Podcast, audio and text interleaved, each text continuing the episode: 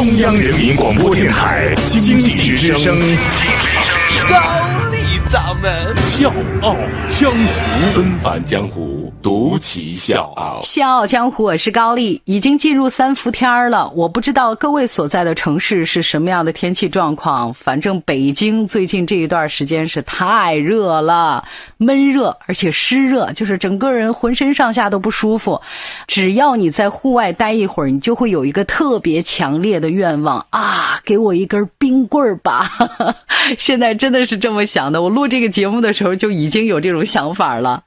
今儿呢，我就要给各位介绍一款日本爆款的冷饮，名字有点长，您听好了啊，景村屋赤豆棒冰。这个名字很逆天，很长。我要告诉各位，比这个名字更逆天的是它的销量，每年大概卖出二点五亿根。您听好了，单位是亿哦。我们都知道，日本呢只有一点二亿人口，相当于什么概念？就是每个日本人每年至少要吃两个这样的棒冰。景村屋呢，已经连续六年成为日本最畅销国民级冷饮。其实我要告诉各位，这个景村屋棒冰和咱小时候吃的那个五毛钱一根的红豆棒冰没啥太大区别。它之所以受欢迎，是因为一个你意想不到的原因。纷返江湖，独起笑傲，高丽掌门笑傲江湖，敬请收听。受欢迎呢，是因为它硬。到底这个棒冰有多硬？真的，它的一点不夸张，堪称是雪糕界的诺基亚。诺基亚手机的功能咱都知道，抗摔。二零一三年，有网友因为吃他们家的棒冰咬断了门牙，一怒之下，人家这个消费者呢把景村屋告上了法庭。景村屋呢立刻在他们的官方 Twitter 上面发表了公告，说请大家吃棒冰的时候注意牙齿哦，也要注意嘴唇跟舌头可能会被棒冰粘。黏住哦，人家给了一些友情的提示啊，还公告了一下。不仅如此，景村屋在包装盒上还郑重其事地写了这么一个警示语：冰棍极其坚固，为了您的牙齿安全，请谨慎食用。但是很多日本牙医都表示说，这个提醒完全没什么作用。你看，每个夏天吃景村屋棒冰咬断牙的情况依然是非常的多见。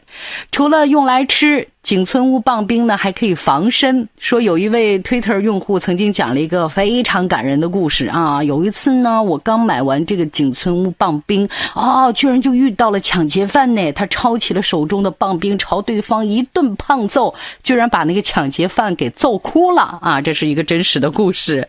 二零一五年，红豆冰棒和断刀一起成为官氏纳税人的回礼，就是官氏呢自古以来是以断刀闻名。所以呢，他被当做回礼送给纳税人，就觉得无可厚非，就应该这样。但是景村屋被选上的理由之一，就是他们有共同的特点，大家应该想到了，就是坚硬。坚硬的景村屋赤豆棒冰激发了日本人的探究心理，很多人买了这个赤豆棒冰呢，进行了各种硬度的测试。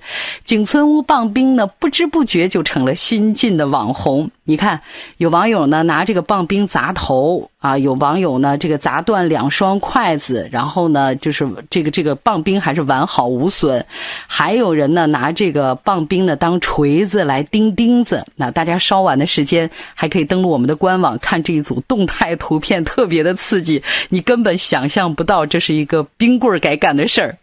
关市的一家断刀公司在二零一六年三月测量了一回景村屋赤豆棒冰的硬度，因为硬度数值过高，最后这家公司给出了一个结论：四个大字，无法测量。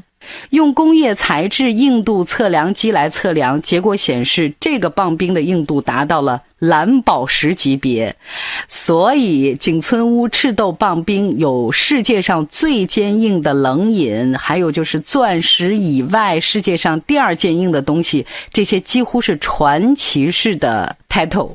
那为了更容易的享用红豆棒冰，景村屋呢还和玩具公司玩起了跨界，推出了红豆棒冰专用刨冰机啊！这句好像绕口令啊，大家可以拿出来试一试嘴皮子啊。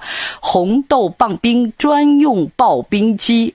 因为景村屋赤豆棒冰太坚硬了，所以这家这个刨冰机公司呢，整整报废了五台模型。就这么一根棒冰呢，是只需要七十日元，大概是四块二毛钱人民币。但是，一台刨冰机的售价是两千八百日元，大概是一百六十八块人民币。所以你想想，他们真的很会玩，好吗？为了表达对景村屋棒冰的敬意，还有网友把它做进的游戏里。甚至还被当成了 cosplay 的道具，所以各位可能会很好奇，日本的饮品多如牛毛，为什么一根几块钱的棒冰能成为国民级的冷饮呢？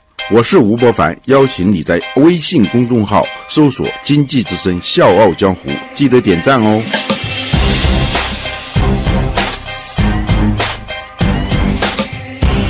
原因非常简单，因为景村屋用极致的匠心和良心来做这根棒冰。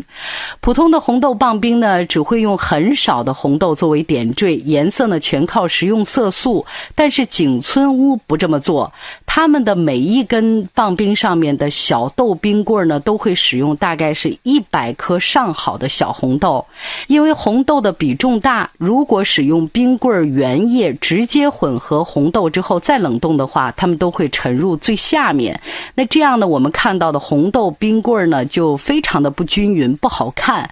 解决这个问题，景村屋采用了边搅拌边冷冻的特殊制作方法，让原液在零下三十五度的低温仍然保持液态，而且呢和小豆混合，才能让小豆在低沉之前就被冷冻在这个路途当中。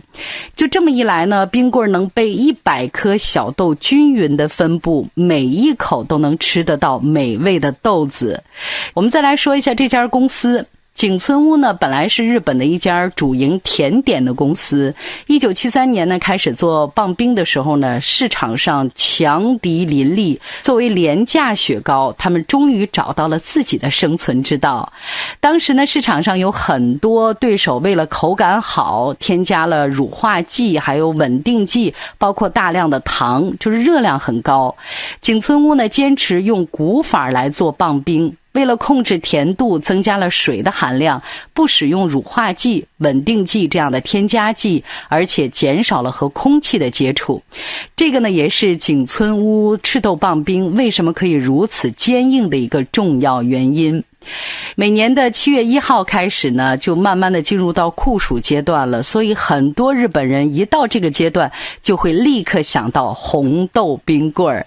日本纪念协会更是把每年的七月一号定为景村屋红豆冰棍儿之日，用这样的方式纪念它给日本人民带来的清凉的夏季。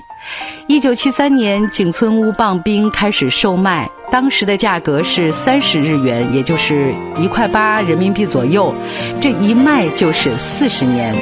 一根冰棍儿不求量，只求精，坚持把简单的事情做好，也能成为传奇。小强，我是高丽，明天见。我记得那个夏天，球场边的约定，和窗外